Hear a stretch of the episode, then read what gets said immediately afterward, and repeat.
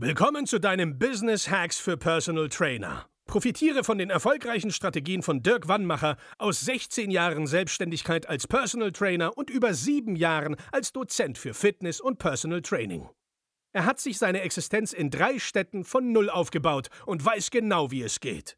Wir sprechen intensiv über alle Themen, die dein Business nach vorne bringen, zum Beispiel Kundengewinnung, Marketing und Verkauf, so dass auch du Stundensätze von 150 Euro netto oder mehr verdienst. Jetzt ist der richtige Zeitpunkt für dich gekommen, um endlich das Personal Training Business zu haben, das du verdienst. Und hier ist dein Coach, Dirk Wannmacher. Herzlich willkommen zu Business Hacks für Personal Trainer. Mein Name ist Dirk Wannmacher und ich begrüße dich auch heute recht herzlich. Diese Folge heute ist ein Weckruf. Ja?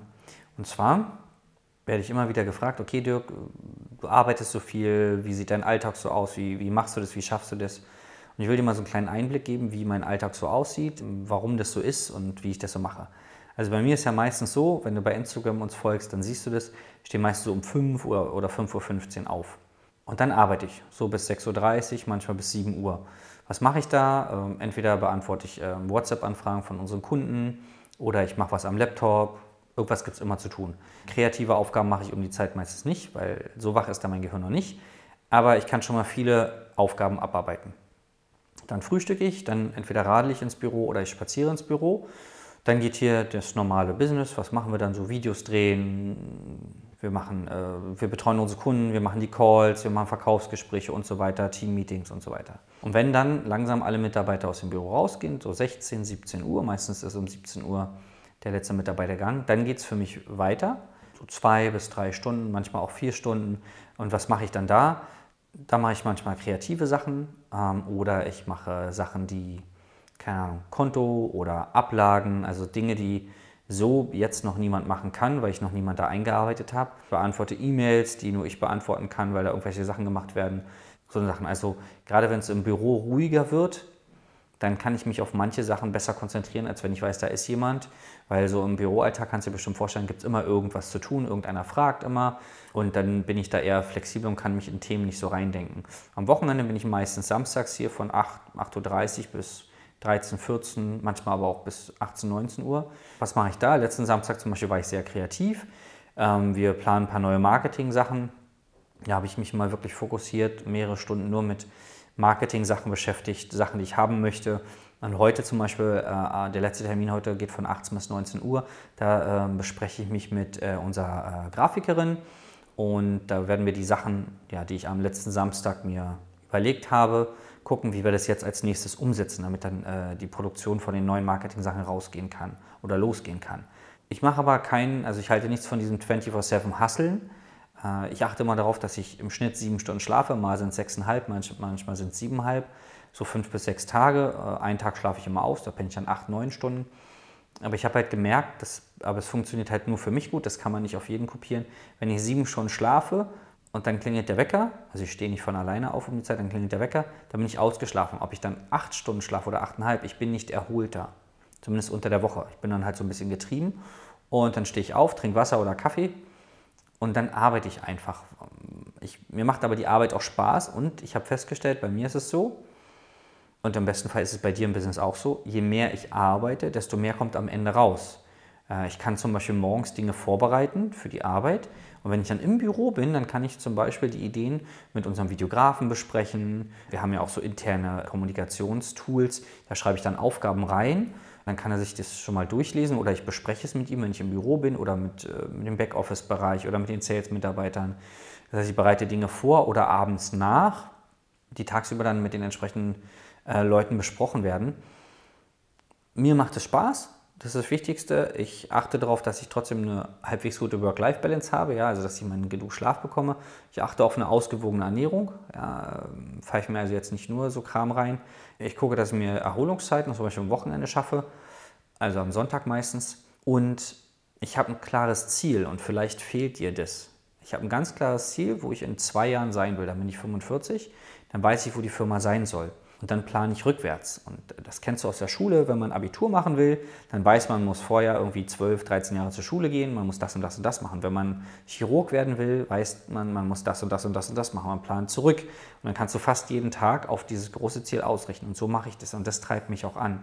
Zum einen habe ich immer kleine Zwischenergebnisse. Jeder, der mal mit mir zusammengearbeitet hat, weiß, ich brauche immer einen schnellen Erfolg. Also irgendwo, ich will was machen und dann will ich sehen, dass es irgendwie funktioniert. So habe ich auch das Coaching aufgebaut wir wollen, also wir im Team wollen, dass unsere Kunden schnelle Erfolge erzielen.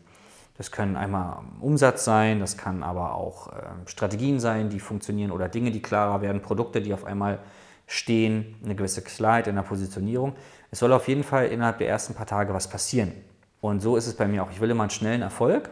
Der viele kleine Erfolge bringen mich ja dann zu meinem großen Ziel. Ja. Ich bin kein Mensch, der jetzt zwei, drei Jahre was machen könnte, ohne dass kleine Erfolge da sind, in der Hoffnung, dass dann dieser eine große Erfolg ist. Da bin ich anders gestrickt. Ich brauche immer kleine Erfolge. Es muss auch oft schnell gehen. Ich will schnell das, schnell das, schnell das.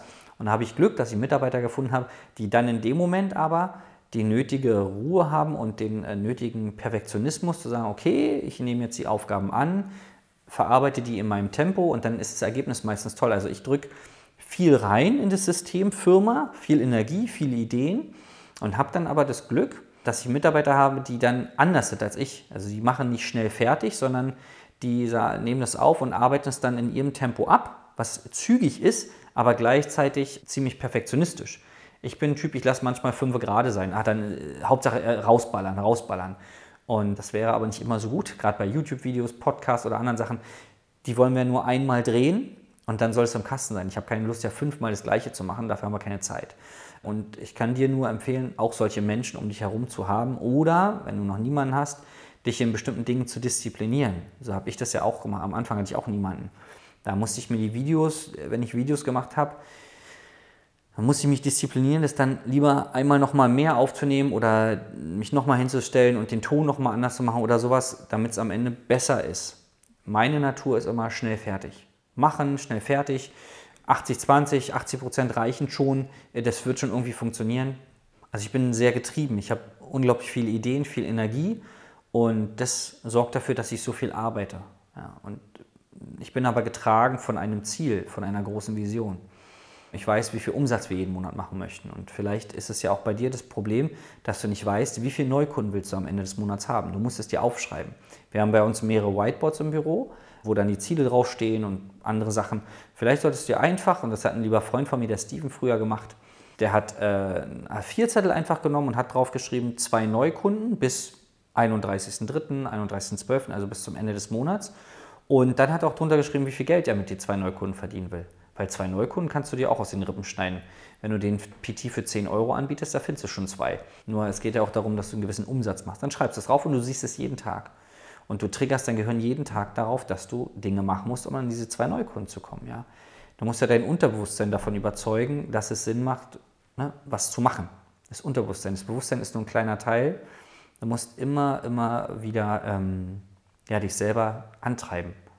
Und das ist bei mir durch mein Ziel, was ich in zwei Jahren habe. Das ist vor vielen Jahren entstanden, dieses Ziel, vor sechs oder so.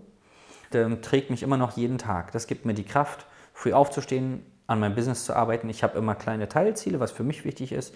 Und ich weiß, wenn die noch mehr davon kommen, bin ich auf einem guten Weg, in zwei Jahren mein großes Ziel zu haben. Wenn du sowas nicht hast, wenn du jemanden brauchst, der dir eine Vision gibt, der dir ein Ziel gibt oder der dir eine Strategie darlegt, wie du das Ziel erreichen kannst, dann melde dich bei uns unter www.dirkwannmacher.de für ein Strategiegespräch. Da sprichst du mit einem unserer Experten, der kann dir den Weg für dich aufzeigen und dann wirst auch du deine Ziele erreichen. Ob es 5.000 im Monat sind an Umsatz oder 10 oder 20.000 Euro oder was auch immer dein Ziel ist, ein Online-Business, das du von überall aus arbeiten kannst.